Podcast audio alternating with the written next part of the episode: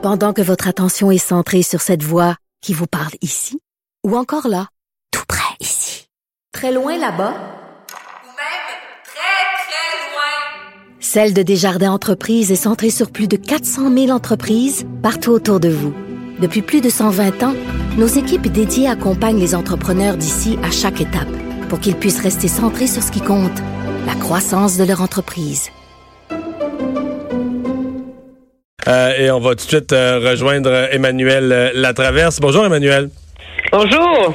Bon, euh, une des questions qu'on devait euh, regarder, aborder, bon, la, les suites du budget, la vente par le gouvernement, aller sur le terrain pour vendre son budget.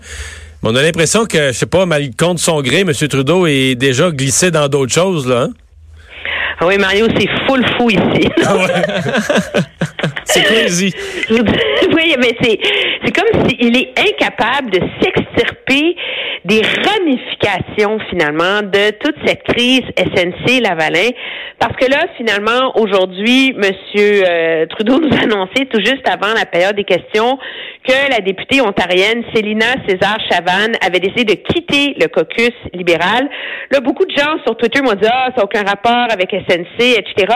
On peut dire qu'elle est une euh, une victime ou euh, un dommage collatéral de cette affaire-là. Pourquoi? C'est un peu euh, comme dans le cas du départ de Jane Philpott. Madame Cé- César Chavanne est une militante communautaire. euh, pour l'égalité, pour les droits des lesbiennes, contre le racisme, hyper respectée en Ontario. Elle avait ses propres lettres de créance. Elle a déjà été quand même secrétaire parlementaire du premier ministre.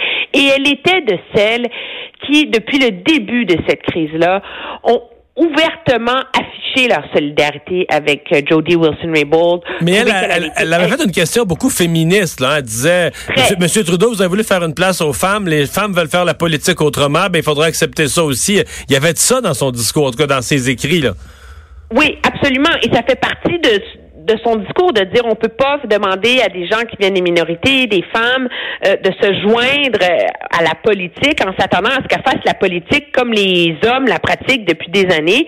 Et euh, là où je voudrais, ce qui a mis le feu aux poudres là, de tout ça, c'est rappelez-vous quand M. Trudeau a annoncé, a fait son espèce de conférence de presse, le pseudo mea culpa, euh, euh, le 7 mars dernier, euh, on l'avait questionné sur son leadership et il avait dit que lui, il était en faveur d'un leadership d'écoute et de communication et que sa porte était toujours ouverte pour discuter. Et dans les minutes qui ont suivi, elle avait cité M. Trudeau dans un tweet et avait répondu euh, oui vraiment, je suis venue vous voir deux fois et c'est pas ainsi que j'ai été reçue. Et par la suite, elle a donné une entrevue dans le Globe and Mail dans laquelle elle décrit que lorsqu'elle a annoncé à M. Trudeau qu'elle ne qu'elle ne comptait pas se représenter, euh, qu'il a été vraiment euh, agressif, odieux avec elle, qui lui a crié après, euh, et, qui a vraiment, vraiment été ni élégant, ni gentil, ni digne, et qui l'a, qui l'a vraiment bousculé, là, euh, et que ça a été même remarqué et confirmé par d'autres députés euh, qui ont été témoins de la scène. Et donc là, on apprend tout d'un coup qu'elle a démissionné. Donc, c'est un coup dur de plus pour le leadership de M. Trudeau et des femmes. Pourquoi l'a-t-elle fait? On a demandé encore et encore à M. Trudeau sa, son, son explication. Et lui euh, a dit c'est à vous de demander à Madame euh, à Madame euh, César Chavanne qui vient d'émettre un tweet assez euh, euh, assez Oh, assez peu clair, dans lequel, je vais vous la citer, elle dit, dans l'entrevue que j'ai donnée la semaine dernière au Globe and Mail, a eu des conséquences euh, non prévues auprès de ceux que j'aime, euh, et bien que ce n'était pas mon intention, euh, il en a été la conséquence et je m'en excuse. Je ne veux pas euh, être une source de distraction pour le travail que font mes caucus Love and Hugs à la fin. Alors, ça a Ouais, suscité une dispute et des affrontements, de toute évidence, là, et elle ne se sent plus à l'aise, donc, euh, de rester au caucus. Même si elle était au caucus ce matin, là, euh, mes collègues l'ont vu entrer, etc., etc. Parce que à cette entrée de caucus, euh, elle a euh, le, le- sujet. J'ai entendu ce matin euh, Mélanie Joly, j'ai entendu ce matin Justin Trudeau. Les deux femmes qu'on visait, c'était Madame Wilson Raybould, c'était Madame Philpott. Puis là, on disait non, non, on, va rétablir l'unité, on va avoir une bonne réunion de caucus, on va. Euh, puis là, ces deux-là, ça semble se ça semble s'être tassé avec elle. Je sais pas, je sais pas comment. Ça reste mystérieux un peu pour moi. Comment on peut être dans le même caucus. Ben, moi, je, moi, je pense que ça s'explique. Le but là, des libéraux, là, c'est de tourner la page sur cette crise-là. Mais là, il y a une nouvelle, but, une nouvelle c'est- démission. Oui, que si vous voulez, ils l'ont pas vu venir celle-là. Hein? C'est pas la première, me direz-vous. Euh, c'est, mais le but c'est de, c'est de tourner la page sur cette crise. Le but c'est de ne pas donner un plus grand porte-voix, je vous dirais, à Jody Wilson-Raybould pour euh, disséminer sa colère, son indignation et l'injustice qu'elle a subie. Là, euh, c'est, c'est la raison pour laquelle on a mis un terme aux travaux du comité de la justice. Et on a clairement l'impression, en tout cas de ce que me disent les stratèges libéraux, ils craignent qu'elle soit en train de jouer le jeu, de les mettre au défi de la chasser du caucus, tu sais. Genre, je vais pousser, je vais pousser, je vais pousser, je vais pousser, jusqu'à ce que vous me chassiez, et là, j'aurai des outils pour vraiment partir en guerre contre vous. Alors, le calcul, c'est finalement, il faut trouver une façon de neutraliser là, cette, cette arme politique qui est devenue Jody Wilson-Raybould, et la meilleure façon de le faire, c'est d'ignorer qu'il y a un problème. C'est de dire, ben non, nous, on est un parti où la dissidence est permis, où c'est correct de pas s'entendre, et donc, elle partage les valeurs libérales, elle veut se représenter comme candidate libérale, et donc, elle est la bienvenue. Merci, bonsoir, il n'y a pas de problème, tout le monde est bien. Bon.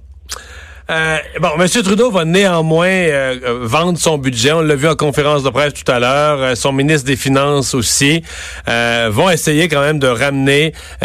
quel message ils vont vouloir? Parce que tu sais, bon, dans ton budget il y a des mesures de toutes sortes là, mais quand tu pars pour le vendre, il faut que tu trouves l'argument clé. Qu'est-ce que tu vas présenter au public comme élément que tu veux, comme trace tu veux laisser dans leur esprit?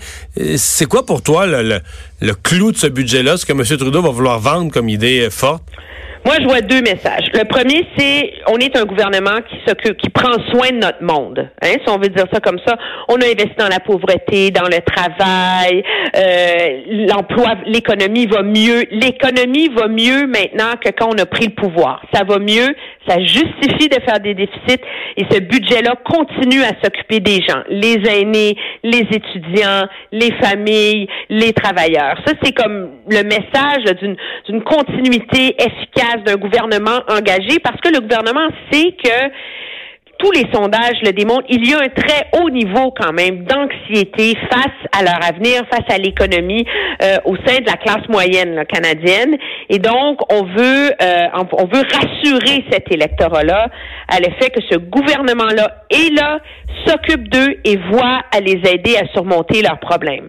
Ça, c'est le message philosophique, politique, le message stratégique en est un d'une principalement dirigé contre les conservateurs, où on dit, écoutez, non seulement les déficits, c'est pas grave, les déficits, c'est une bonne idée parce que ça permet de donner confiance et optimisme aux Canadiens, alors que l'obsession budgétaire ou l'idée de, de l'équilibre budgétaire des conservateurs, pour y arriver dans les circonstances, il faut couper, il va falloir avoir de l'austérité. Alors, vous aurez un choix à l'urne entre optimisme, investissement, un gouvernement qui vous épaule, ou des coupures et l'austérité des conservateurs. Ça, c'est- c'est Ouais. Donc, ça va être la, la façon dont on présente le choix. Tu mentionnes les conservateurs, il nous reste 30 secondes pour parler d'eux. Euh, hier, ils ont fait du, beaucoup de spectacles à la Chambre des communes et ça continue aujourd'hui. Oui, mais on est moins dans le spectacle et plus dans la tactique vraiment euh, plus efficace. Monsieur Scheer a vraiment donné une réponse plus sérieuse, là, je vous dirais, au budget euh, ce matin dans un discours en disant que son gouvernement va s'occuper d'aider les Canadiens là où ils ont besoin de l'aide, plutôt que sur des bébelles d'achat de maison, en commençant par, par exemple, baisser la TPS sur les coûts de chauffage et d'énergie pour les familles, parce que c'est ça qui fait qu'ils sont à la gorge, etc. Mais pour le reste, on lâche pas le morceau sur SNC Lavalin. Alors, premièrement, on s'est rappelé chez les, chez les conservateurs que au comité parlementaire de l'éthique, c'est un député d'opposition. Donc, c'est un conservateur qui a la présidence de ce comité-là. Et donc, euh, on va lancer une enquête du comité de l'éthique sur SNC Lavalin. Première chose. Deuxième, on a une motion ce soir pour euh, demander que le gouvernement lève tout le secret professionnel entourant Mme Jody Wilson-Raybould, donc lui permettre de témoigner sur les semaines fatidiques entre le jour où elle a été mutée aux, aux, euh, aux anciens combattants et le jour où elle a démissionné. C'est définitivement là que ça a dérapé, puis on ne sait pas pourquoi. Elle veut raconter son histoire à ce sujet. Et si ce vote est défait tel qu'on présume qu'il le sera, euh, là, on a mis en place une manœuvre là, pour finalement voter 237 votes différents, ce qui nous mènerait à peu près un 48 heures de vote en chambre. Là. Euh, donc, euh, donc c'est ça. Donc, une belle, belle nuit blanche en perspective, Mario, pour nos députés fédéraux. Ben, on va suivre ça. Merci, Emmanuel. Au revoir. Très bien, au revoir. On s'arrête pour la pause. Le retour de Mario Dumont.